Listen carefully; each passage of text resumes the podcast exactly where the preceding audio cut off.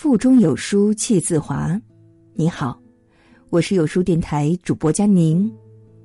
今天要跟大家分享的文章来自于卢书，名字叫做《生一场大病，人就活通透了》。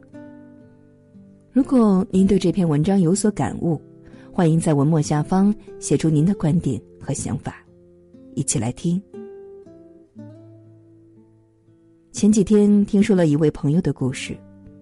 二零一七年的愚人节，老天和他开了个巨大的玩笑。前一天晚上，他发现自己下肢有出血点，第二天去医院检查，报告出来，人就懵了，他得了急性淋巴细胞白血病。他开始了住院生涯，接受化疗。过程中的每一次骨穿、腰穿的痛楚，他都受住。骨髓移植时，肝脏排异、肺部感染、骨质疏松、肌肉萎缩，不能翻身，不能咳嗽，连呼吸都是痛的。就这样，他在死亡线上挣扎了一次又一次。现在，已经移植一年多了。他说：“虽然还是痛。”但已经不必时刻躺在病床上，身上插着管子，望着天花板，度日如年。他可以站在阳台看蓝天白云和晚霞，他还可以看书，还可以看见爱人，还可以呼吸。他说：“生一场大病，最大的感受就是活着，真好。”人食五谷，没有谁不会生病。一场大病，就是命运设置的一道坎儿，跨过去就能看到没看过的风景。有人曾说过，两个地方能教人珍惜生命，一个是医院，一个是火葬场。因为健康的时候不知道病痛的折磨，活着的时候不知道死亡的绝望。电影《滚蛋吧，肿瘤君》主角的原型是漫画家熊顿。二零一一年，他被查出了淋巴瘤。得病后，他曾经说过：“我的人生被这场大病割成了两个时空。病前的我一直是头彪悍的女子，仗着自己壮汉型的体格，晨昏颠倒，三餐不定，冬天衣不过三件，夏天睡不盖毛毯。”从来没有因为健康操过心，开歌必然刷夜，聚餐必喝大酒。如果抛去加班的那些苦时光，生活的确五光十色。不生一次病，我们往往意识不到自己身体有多脆弱。就像电影台词里说的：“为什么安排我们生病？”那是因为要提醒我们，人生只有一次。我有一个朋友也被查出了淋巴瘤，六年来各地求医，痛苦来袭的时候，头上、身上全是汗，病号服都能挤出水来。幸运的是，他骨髓移植成功，出院了。他说，好几个和他一块儿进仓，都没出仓。什么叫进仓出仓呢？做骨髓移植要在真空环境中进行。那个无菌的地方叫做仓，每天都有进去的，但不知道能出来的有几个。他说，生病的那些日子是自己最惜命的时候，恨不得把每天的时光用来散步、泡脚、养胃、运动，一切对身体好的东西都想试一试。画家高木直子说：“病一好，觉得一切特别美好。”觉得天空、街道、绿树都比以前美丽的多，身体没有什么病痛，真是太棒了。生病让我再次体会到健康的可贵。生病第一大好处，就是它能让人懂得珍惜身体。生过大病的人对生活都很知足。史铁生，一个自称职业是生病、业余写东西的作家。他从清华毕业，去农村插队，先是双腿瘫痪，后是肾病确诊为尿毒症，靠着隔日透析以维持生命。他说：“生病的经验是一步步懂得满足。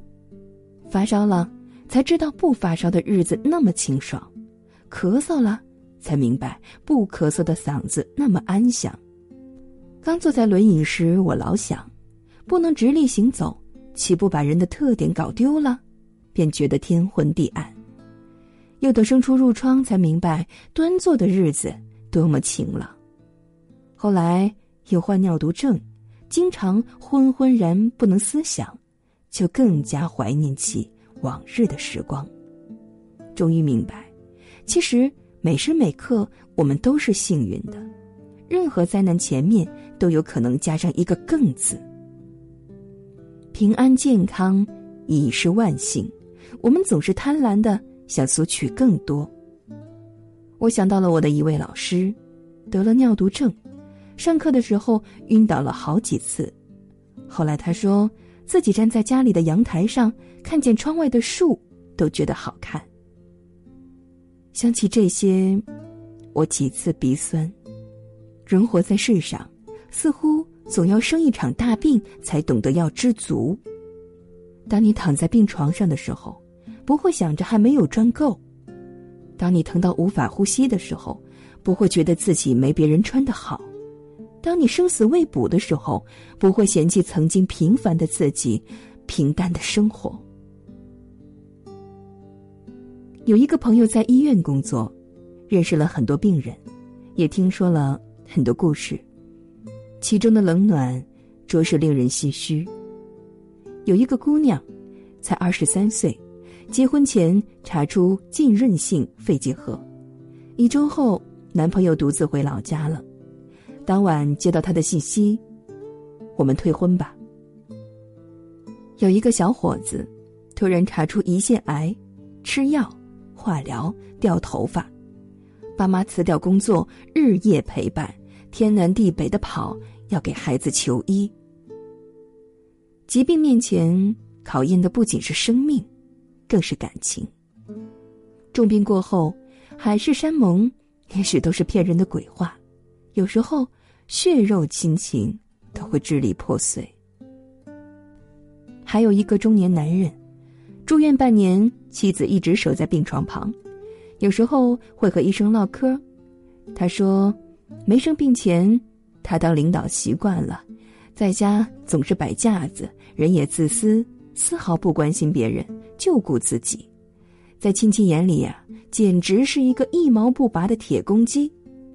病好后，像变了个人一样，有时候像个孩子一样逗妻子，人也变大方了。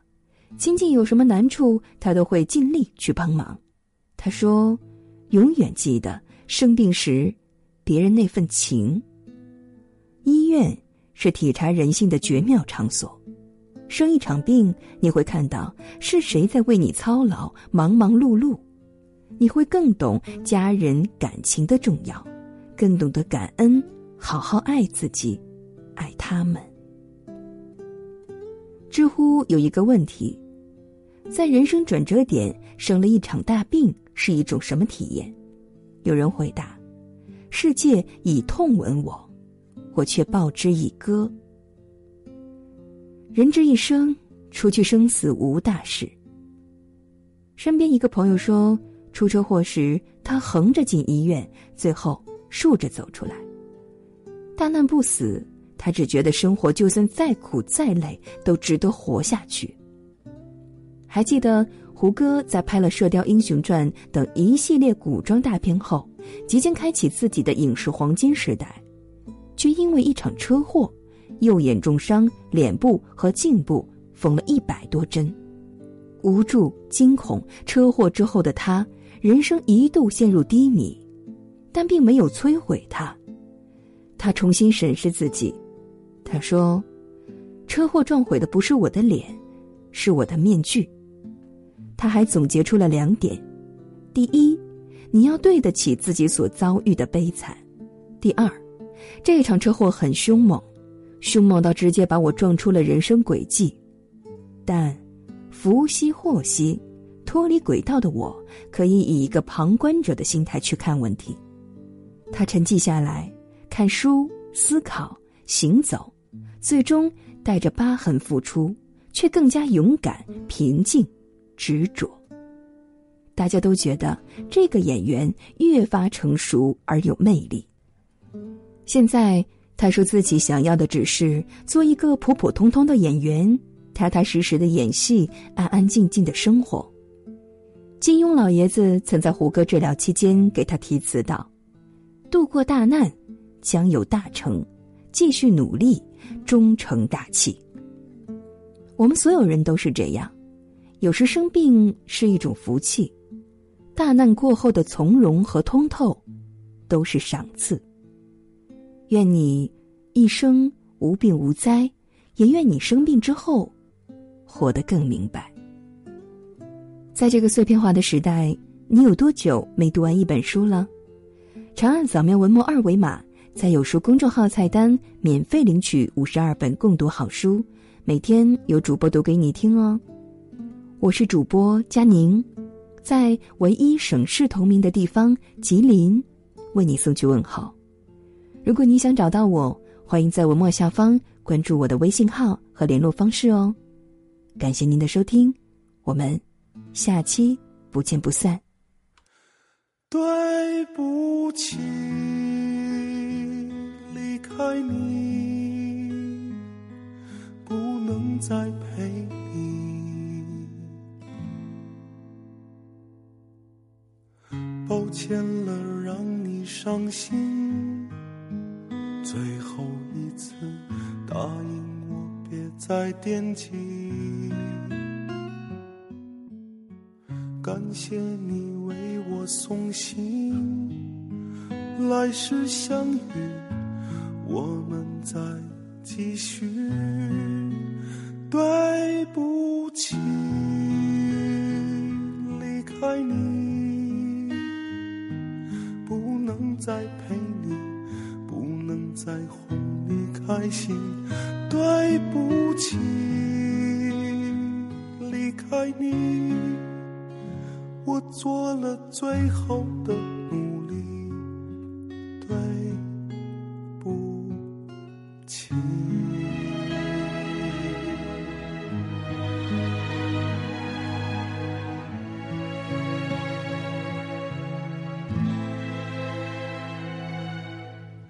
最后这道路难行，只因留恋有你在的世界。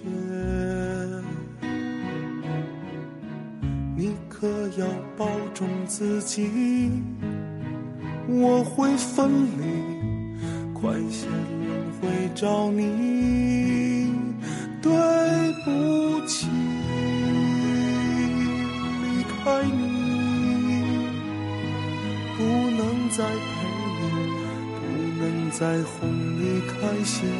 对不起，